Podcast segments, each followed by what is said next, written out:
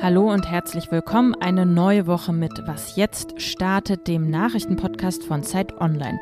Es ist Montag, der 20. September und ich bin Erika Zinger. Von Freitag bis Sonntag wurde in Russland ein neues Parlament gewählt. Wenig überraschend, es wurde viel manipuliert. Darüber wollen wir heute sprechen. Außerdem geht es im Podcast um den Klimaschutz. Meine Kollegin Linda Fischer hat sich dahingehend mal die Parteiprogramme genau angeschaut. Jetzt aber zunächst die Nachrichten. Ich bin Anne Schwedt, guten Morgen. Im letzten TV-Triell vor der Bundestagswahl haben sich Grünen Kanzlerkandidatin Baerbock und SPD-Bewerber Scholz für ein Bündnis ihrer Parteien ausgesprochen.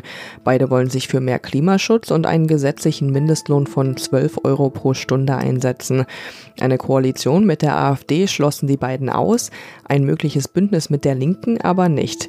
Union-Kanzlerkandidat Laschet sprach sich dagegen deutlich gegen die Zusammenarbeit mit AfD und Linkspartei aus. Er will außerdem einen härteren anderen Kurs in der inneren Sicherheit. Bei der Parlamentswahl in Russland hat die Regierungspartei Geeintes Russland laut ersten Ergebnissen klar gewonnen. Nach Auszählung von etwa der Hälfte der Stimmen erreicht die Partei von Präsident Putin knapp 46 Prozent. Prognosen sagen voraus, dass sie erneut die absolute Mehrheit bekommen könnte. Die Opposition wirft der Regierung Wahlbetrug vor. Mehr zur Wahl in Russland gibt's jetzt mit Erika Zinger. Redaktionsschluss für diesen Podcast ist 5 Uhr.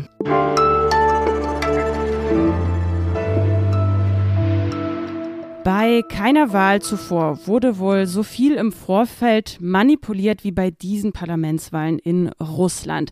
Drei ganze Tage lang konnten die Russinnen und Russen seit Freitag im Land ihre Stimme abgeben.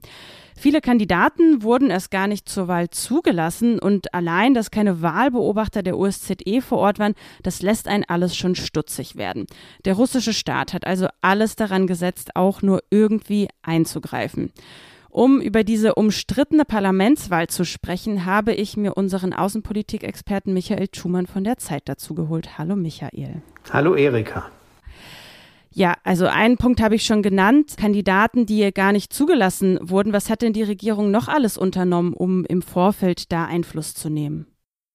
Ja, das ist äh, wahrscheinlich die allerstärkste Manipulation, dass man einfach wirklich gezielt Kandidaten nicht zulässt, beziehungsweise im Nachhinein noch disqualifiziert. Die schiere Zahl, die muss einem zu denken geben. Es sind wirklich über 400. Und man hat auch zugesehen, dass man sich nicht beobachten lässt.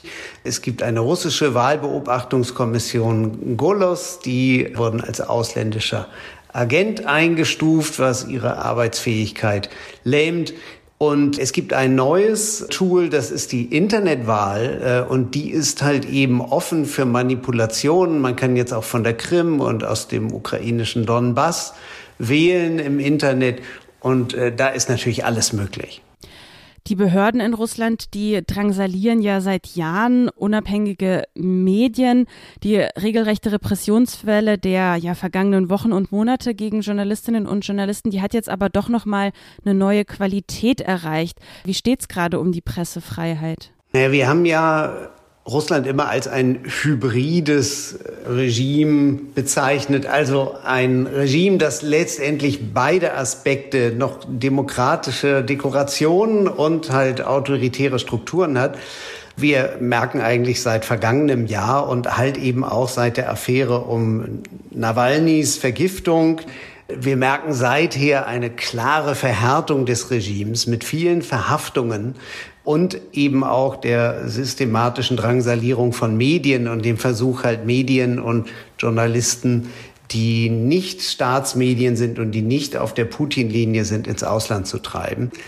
Damit ist die Zivilgesellschaft halt sehr stark unter Druck und man sieht ein Ende dieser hybriden Struktur hin zu ganz klar eindeutig autoritären Strukturen. Hm. Etwas überraschend kam ja dann doch die Empfehlung mancher Beobachter, jetzt die Stimme den Kommunisten zu geben. Welche Strategie hat dahinter gesteckt? Der Gedanke dahinter ist, wenn man den jeweils stärksten Kandidaten gegen den Kandidaten der Putin-Partei Einiges Russland unterstützt, dann kommt halt der Einiges Russland-Kandidat nicht in die Duma und dadurch erhält die Putin-Partei am Ende weniger Sitze im Parlament. Ähm, was hilft, ist, dass die Kommunisten einige junge Kandidaten aufgestellt haben, junge Frische, die kämpfen gegen Korruption und beklagen Beschränkung der Meinungsfreiheit. Und das klingt dann sogar fast ein bisschen liberal, aber man darf natürlich nicht vergessen, die Parteispitze der KP ist nach wie vor doch diese sehr rückwärtsgewandte, teilweise stalinistische Führung, die man seit den 90er Jahren kennt. Wenn das hier jetzt alles so eine Wahl ist, die gar keine richtige Wahl mehr ist, welchen Zweck hat die dann überhaupt? Naja, auch ein autoritäres System braucht Wahlen, braucht Bestätigung. Ich meine, selbst unter äh, Josef Stalin wurde gewählt in den 30er Jahren. Heute braucht das äh, Putin-System halt eben eine Wahl als Legitimation, um sagen zu können, seht her, wir haben auch unsere Wahlen genauso wie im Westen und die Mehrheit steht hinter uns. So, und dafür braucht man halt so eine Art kontrollierte Opposition, die nicht aus dem Ruder läuft. Und dann kann sich die Partei einiges Russland von Putin als moderate stabile Mitte präsentieren. Und das übrigens, glaube ich, wird auch die Erzählung sein für die Präsidentenwahl 2024, wo Putin dann als Mann der Mitte sich präsentieren wird. Danke dir, Michael. Sehr gern. Danke dir, Erika.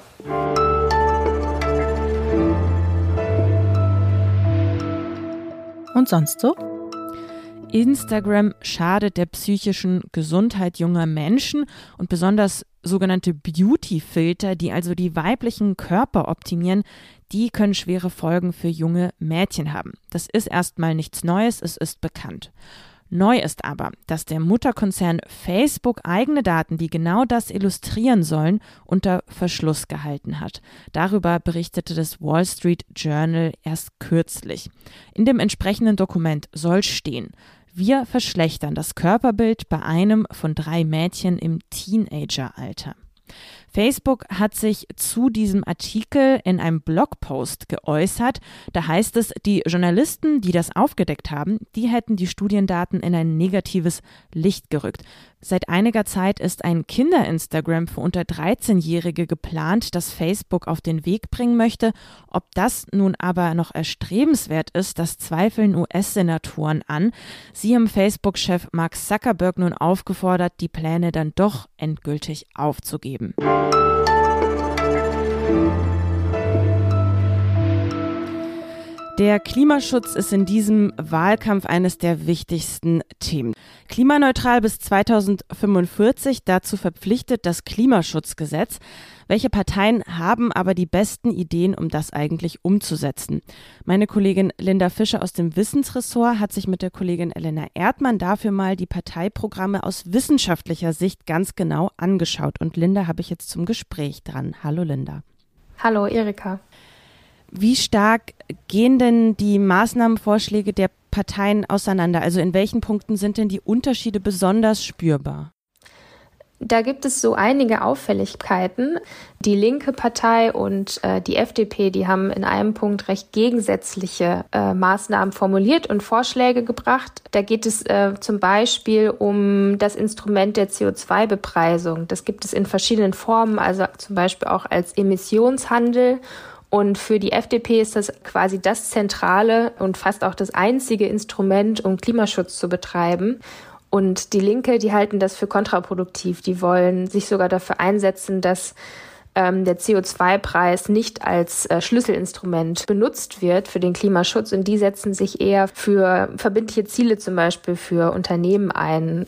Wir haben auch mit einem Experten darüber gesprochen und der sagte, dass er solche Extreme für sehr schwierig hält, weil wir eigentlich schon so spät dran sind, dass wir alles versuchen müssen, um die CO2-Emissionen zu verringern. Und insgesamt gibt es da schon große Unterschiede zwischen den Parteien bei vielen fällt auf, dass sie sehr hehre Ziele formulieren, aber nicht besonders detailreich darauf eingehen, wie diese Ziele überhaupt umgesetzt werden sollen.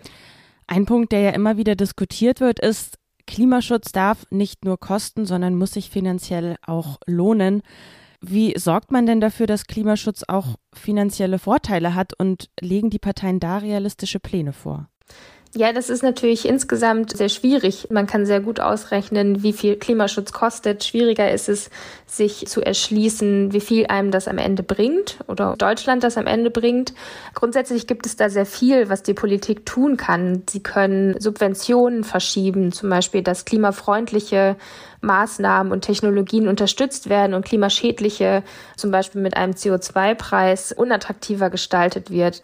Uns haben auch Expertinnen und Experten gesagt, dass wir im Grundsatz eine große Steuerreform und eine finanzielle Reform brauchen, um Deutschland quasi auch finanziell klimafreundlich zu gestalten.